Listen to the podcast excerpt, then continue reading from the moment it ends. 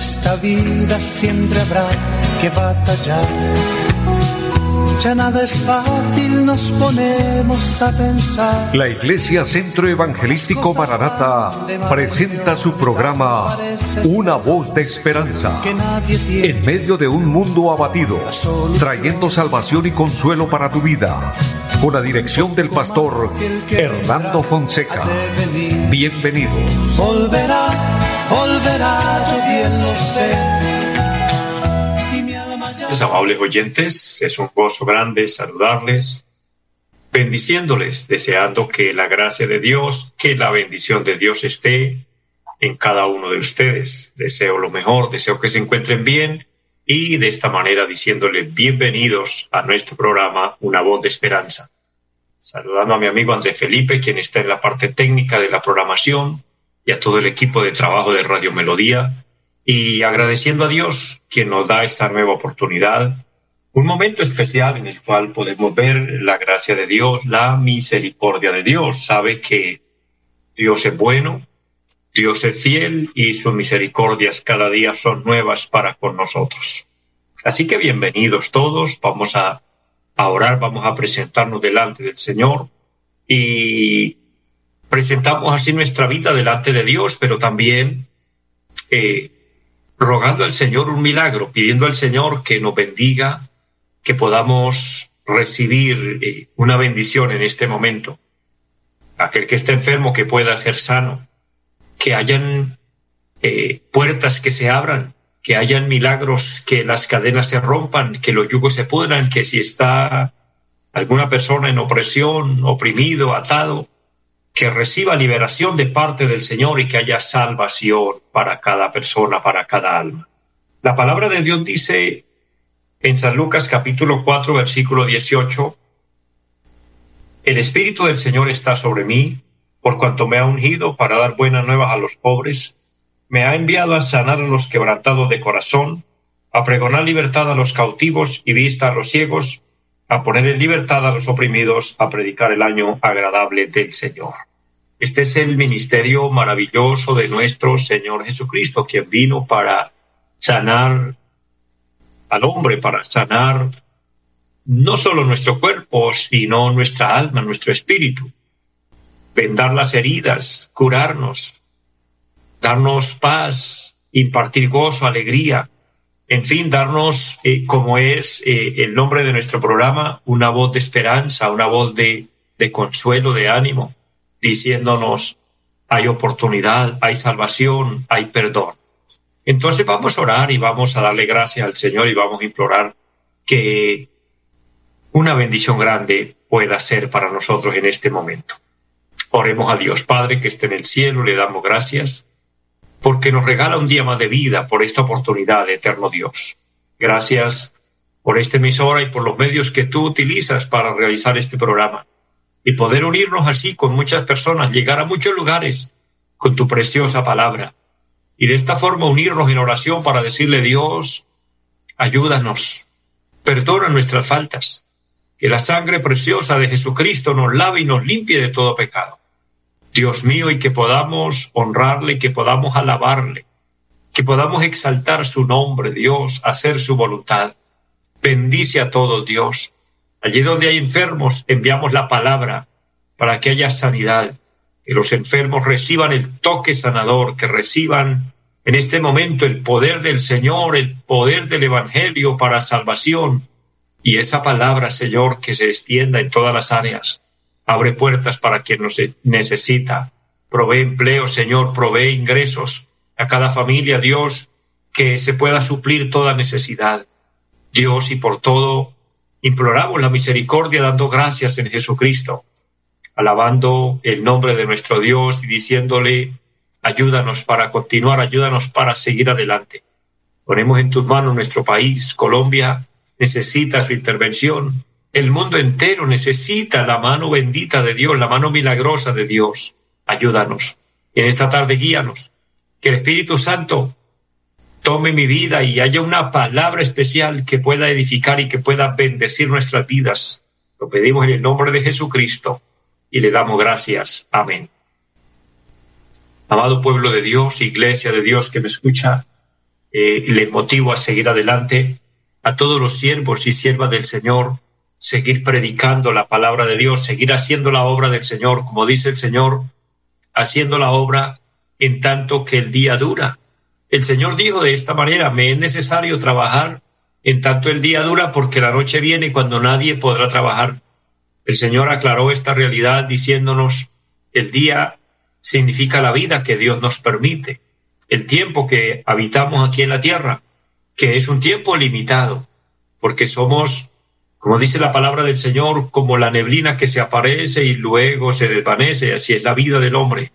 Pero en ese tiempo que Dios nos regala, que Dios nos permite, debemos hacer el esfuerzo para hacer la voluntad de Dios y servir a Dios y terminar nuestra carrera en el plan divino, alcanzando la vida eterna, porque para ir a la vida eterna, para alcanzar la salvación, depende de nosotros aquí en esta vida, porque después de muertos ya no habrá nada que hacer. Ya no vale que alguien llegue a pedir y a rogar por el alma del que se fue. Esta es una costumbre, un dogma humano que se ha enseñado en el cual hay un error muy grande, porque nadie puede pagar por otro. Ya hubo alguien que hizo ese sacrificio y es nuestro Señor Jesucristo. Él sí pagó por nosotros. Pero de ahí nosotros podemos seguir el ejemplo de nuestro Señor y orar e interceder y rogar los unos por los otros mientras estén en vida, para que conozcan a Cristo, conozcan el Evangelio, pero después de que se van de aquí, después de que una persona parte a la eternidad, ya no vale que pidamos, ya no vale que roguemos, ya no vale que supliquemos, ya no hay lágrimas que valgan, porque el que se fue, ya llegó el momento de que entregue cuenta a Dios. Mire, la palabra es clarísima, ya en Hebreos 9:27 dice, está establecido para los hombres que mueran una sola vez y después de esto el juicio. Eso es algo establecido por Dios, eso es algo irrevocable. La persona que se va a la eternidad va a entregar cuentas de lo que hizo mientras estaba en vida.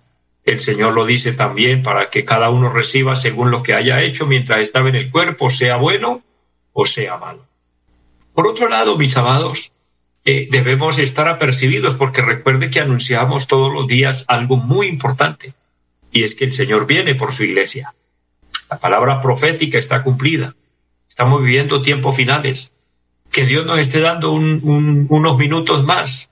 Pero yo creo, mis amados, que estamos como, como en los partidos de fútbol cuando se juega el tiempo reglamentario, porque son dos etapas de 45 minutos, pero cuando este tiempo se termina, entonces dan unos minutos adicionales, pero ya en ese momento se depende del pitazo del árbitro. Y así estamos hoy, referente al tiempo de la gracia. El tiempo se ha cumplido, pero Dios nos está dando unos minutos adicionales en el reloj de Dios, en el programa de Dios. De manera que en cualquier momento la trompeta suena y la iglesia de nuestro Señor Jesucristo será levantada. Toda la iglesia, todos los redimidos, los salvos, los que creímos en Cristo, los que aceptamos el Evangelio, los que hemos hecho el esfuerzo de luchar contra el pecado, contra el mundo, contra el diablo y mantenernos firmes delante de Dios, seremos premiados. Los que ya han muerto, dice la Biblia que resucitará primero, ellos no perdieron su trabajo. Por eso cuando despedimos una persona, un cristiano que parte a la eternidad, un cristiano que muere, nos da dolor, nos da tristeza, pero el mismo a la misma vez nos da alegría porque decimos terminó la batalla, cumplió la carrera, hizo la voluntad de Dios y eso es lo que importa. Los que quedamos tenemos que seguir en ese camino, luchando, batallando, como dijo, como dijo el apóstol Pablo a Timoteo, peleando la buena batalla de la fe. Así que adelante, pueblo de Dios, recuerden, el Señor viene, hay que esperarle todos los días, en todo momento, pero estar preparados, tener un corazón limpio. Salmo 24 dice, ¿quién subirá al monte de Jehová y quién estará en su lugar santo? El limpio de manos y puro de corazón. La limpieza de manos habla de nuestras obras. Todo lo que usted y yo hacemos tiene un peso delante de Dios, si fue bueno o si fue malo, dependiendo lo que hacemos y dependiendo la intención como lo hacemos. Entonces nuestras obras pesan delante de Dios. Yo le invito a todo el que me oye que procure hacer las cosas justas, rectas, íntegras, porque hay un Dios en el cielo que todo lo sabe. Trabajemos, esforcémonos por ser buenos hijos. Si tenemos ya el privilegio de ser padres, de ser buenos padres, de ser buenos ciudadanos, de ser buenos y responsables en nuestro trabajo, guardarnos de el desenfreno de este cuerpo y de no caer en la disolución de la vida, como dice la palabra, dejándonos llevar por la corriente del mundo donde hay tanta entretención, tanto pecado, tanta maldad, tanta injusticia, tanta infidelidad, tanta mentira, entre otras. El mundo está plagado de maldad, de pecado, y vivir ahí en medio y no dejarnos contaminar es un trabajo arduo, es un trabajo constante, pero que vale la pena y que muchos lo logramos. No es que sea fácil, pero tampoco es imposible. Y cuando tenemos a Cristo y aceptamos que Él es nuestro Señor y aceptamos el Evangelio, dice la palabra que somos sellados con el Espíritu Santo. Y el Espíritu Santo es la persona divina que mora en nosotros y nos ayuda a guardarnos para Dios. Y nos advierte en cuanto a tener una conciencia que esté activa para que nos cuidemos de hacer el mal y procuremos hacer el bien. Recuérdelo, porque los que subiremos al monte de Dios, porque es lo que dice el Salmo 24, ¿quién subirá al monte de Jehová? Es decir, ¿quién subirá a su presencia? ¿Quién podrá estar allí? El limpio de manos, el que tuvo obras puras, justas, santas.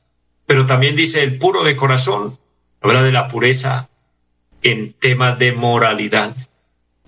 Guardar nuestro cuerpo para Dios en tanto desenfreno de inmoralidad que hoy existe, de suciedad, donde el ser humano se corrompe en el adulterio, la fornicación, la prostitución, entre otras, aún peores graves, como es el lesbianismo, el homosexualismo, y tantos desvíos que el ser humano ha tomado. Pero el Señor habla de pureza, el Señor habla de mantenernos en el margen de la palabra guardándonos para Dios y sólo así lograremos subir a la presencia de Dios. Para esto debemos pedirle al Señor su ayuda, para esto debemos decirle al Señor, queremos hacer su voluntad y guardarnos para Dios. ¿Saben, mis amados, que estamos compartiendo una palabra y quiero anexarla en esta hora, hablando de del valor de la vida cristiana y hablando de cómo lograrlo y hablando de cómo enfrentar el mundo, de cómo enfrentar la tentación, de cómo salir adelante en medio de, de tanta distracción y en medio de, de, de la avalancha de pecado que hay, de desenfreno, que como dijo el Señor, es un camino ancho, el camino que lleva a la perdición, y por ese camino andan muchos pero también dijo, el camino que lleva a la vida eterna es un camino angosto, es una puerta estrecha y pocos lo hallan, pero que usted y yo seamos de esos pocos. ¿Y cómo reforzamos? ¿Cuál es el combustible, para decirlo de alguna manera, para ese camino, para ese viaje al cielo? ¿Qué es lo que nos impulsa? ¿Qué es lo que nos da fuerzas? Mi amado hermano, hermana, siervo del Señor que me escucha, es la oración. La oración es nuestra compañera, la oración es lo mejor que un cristiano puede hacer, es la mejor actividad que una persona puede realizar. Así que no dejemos de orar, no nos cansemos de orar. Jesús habló sobre la necesidad de orar siempre y no desmayar. Hago un paréntesis para saludar a las personas que nos acompañan a través del Facebook.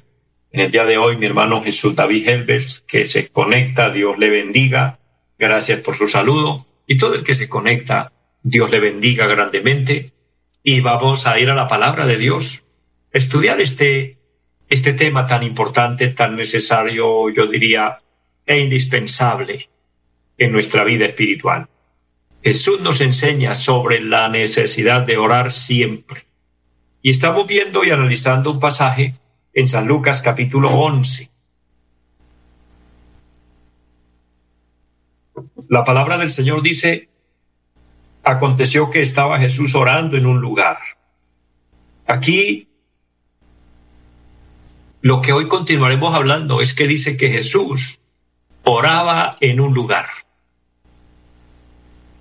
Eso indica que para el hombre, la mujer de Dios, para cada cristiano, para cada hijo de Dios, debe haber un lugar de oración. Jesús tenía un lugar de oración, un lugar especial, y se conoce bíblicamente que el lugar que Jesús más frecuentó, porque fueron lugares especiales donde él oró, claro, hubieron varios lugares, pero el lugar que Jesús más frecuentó para orar era el Monte de los Olivos. Allí él iba y pasaba noches enteras en oración.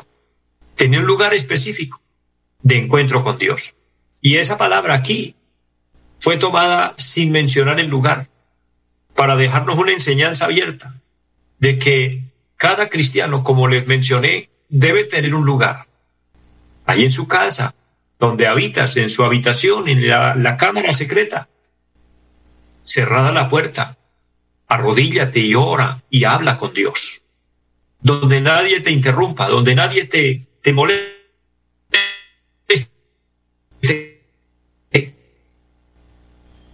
Allí debes entrar y allí debes orar y debe presentarse delante de Dios suplicando a Dios que lo bendiga, que lo ayude, que lo respalde.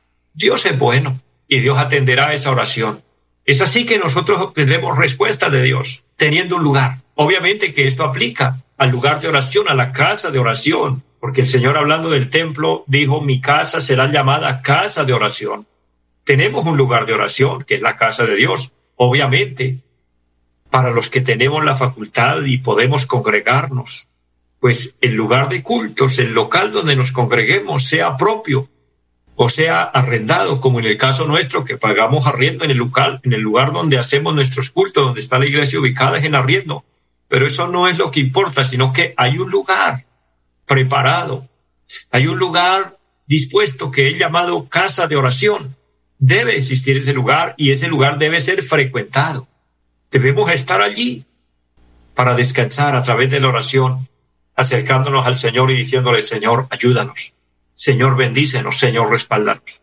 Los que tienen el privilegio de tener un lugar propio ya, propio de la iglesia, mucho mejor, porque están más seguros, no tienen eh, en mente de que después tengan que estarse moviendo, trasladándose de un lugar a otro.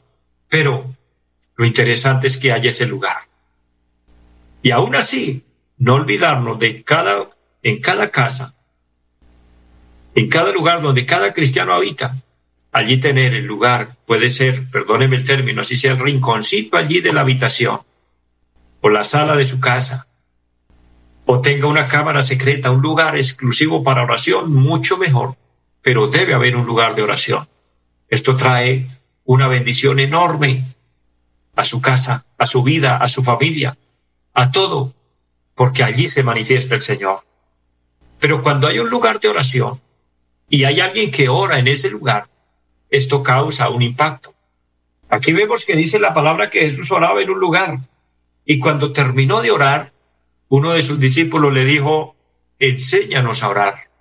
Jesús tenía un tiempo determinado y los discípulos sabían que no debían interrumpirlo, pues la palabra dice que cuando terminó de orar, fue que un discípulo le habló.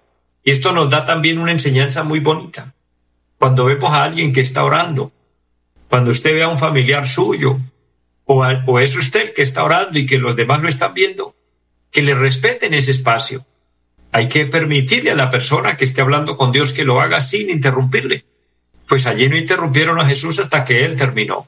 Y eso indica que debe haber una disciplina, una hora de inicio y una hora de terminar el tiempo de orar. Y ojalá sea en las mañanas. Yo enseño y aplico que ojalá sea en las mañanas y ojalá sea en la noche el tiempo que dediquemos nosotros para orar. En la mañana para ponernos en las manos de Dios para agradecerle por regalarnos un día más y porque nos dio la oportunidad de la vida nuevamente, porque despertamos y ese ya es un milagro que Dios nos permita abrir nuestros ojos. Pero al terminar el día por todas las labores realizadas y por ende que durante el día podemos cometer faltas, errores, para ponernos a cuentas con Dios. Entonces vale la pena orar en el horario que sea, pero hacerlo y hacerlo todos los días. Tener un tiempo de disciplina para doblegar este cuerpo, esta carne, y esto nos dará fuerza y vida espiritual. Y uno de sus discípulos, creo que porque todos fueron impactados, hablaron para que alguien fuera a decirle unas palabras hermosas. Dice que uno de sus discípulos le dijo, Señor, enséñanos a orar como también Juan enseñó a sus discípulos. Gloria sea el nombre del Señor. Que hubo alguien que fue impactado con la oración y fue y le dijo, enséñanos a orar. Me parece una enseñanza muy apropiada para nuestros tiempos. Una enseñanza que debemos poner en nuestro corazón y yo le invito, coloca esta palabra en su corazón. Digámosle al Señor, enséñanos a orar. Mire, andar con Jesús era un privilegio enorme, era una maravilla. Jesús anduvo haciendo milagros. Él sanaba a los enfermos. De hecho, enfermo que venía a él y era sano, los paralíticos se levantaban. Jesús convertía el agua en vino. Jesús caminaba sobre las aguas. Jesús multiplicaba los panes y los peces y muchos otros milagros. Pero me sorprende que los discípulos no le, no le dijeron, Señor, enséñanos a sanar a los enfermos, porque eso daba como más resultado, eso era como más atractivo. Enséñanos a caminar sobre el agua, enséñanos a multiplicar los panes y los peces. Pero ellos no le dijeron nada de esto, sino que le dijeron, enséñanos a orar. Un gran hombre de Dios, un gran predicador, llamado Spurgeon, decía, prefiero enseñar a un hombre a orar que enseñar a diez a predicar. Porque es que la oración es lo más exitoso. Y debemos nosotros preocuparnos. Hoy hay personas que enseñan a otros que dicen que hacer milagros, a hacer señales. Enseñan a otros a predicar. Bueno, enseñar a otro a predicar, pues puede ser beneficioso, pero es más beneficioso enseñar a otro a orar. Y aquí los discípulos nos dan esa enseñanza tan especial. Decirle al Señor, Señor, enséñanos a orar. A veces nosotros somos escasos de palabras, somos escasos en, en el tema de hablar con Dios. Pero aquí estamos viendo a la luz de la palabra que el Señor nos puede enseñar a orar. Si le rogamos y le decimos queremos aprender a hablar con Dios de una manera adecuada, digámosle Señor, así como los discípulos le dijeron que les enseñara y Él les enseñó, Él les dio un modelo, mostrándolo con ejemplo y luego con palabras, les dijo, digan Padre nuestro que estás en los cielos, es decir, tengan un orden en la oración, tengan prioridades en la oración, conéctense con Dios en la oración. Pero también en Romanos, y ya voy finalizando, dice la palabra del Señor algo muy especial. El Romanos capítulo 8, donde el Señor habla de ser guiados por el Espíritu Santo. Dice la palabra de Dios, si hemos de pedir como conviene, no lo sabemos pero el Espíritu Santo intercede por nosotros con gemidos indecibles. Entonces, el cristiano, el hombre de Dios, la mujer de Dios, tiene, tenemos, contamos con un privilegio muy grande referente a este tema de la oración. Y es que el Señor, nuestro amado Salvador Jesucristo, el que murió en la cruz, Él nos enseña a orar, Él nos enseña a hablar con Dios y nos dejó el ejemplo. Pero el Espíritu Santo que mora en el cristiano es la inspiración, porque dice, hemos de pedir como conviene, no lo sabemos, pero el Espíritu intercede por nosotros con gemidos indecibles. Entonces, mis hermanos, mis hermanas, oremos. Digámosle al Señor que nos ayude a perseverar en el tema de la oración, a hablar con Dios todos los días. Y nuestra vida será una vida exitosa. Antes de terminar, quiero invitar a aquella persona, aquel hombre, aquella mujer que quiera aceptar a Cristo en su corazón, recibirlo como Salvador, repite esta oración, diga Padre que esté en el cielo, le doy gracias por la vida, le pido perdón por mis pecados, reconozco que he fallado, pero hoy me arrepiento y abro mi corazón y te recibo como mi Señor, como mi Salvador. Le ruego que me selle con tu Santo Espíritu y que mi nombre esté escrito en el libro de la vida. Te lo pido en Jesucristo. Amén.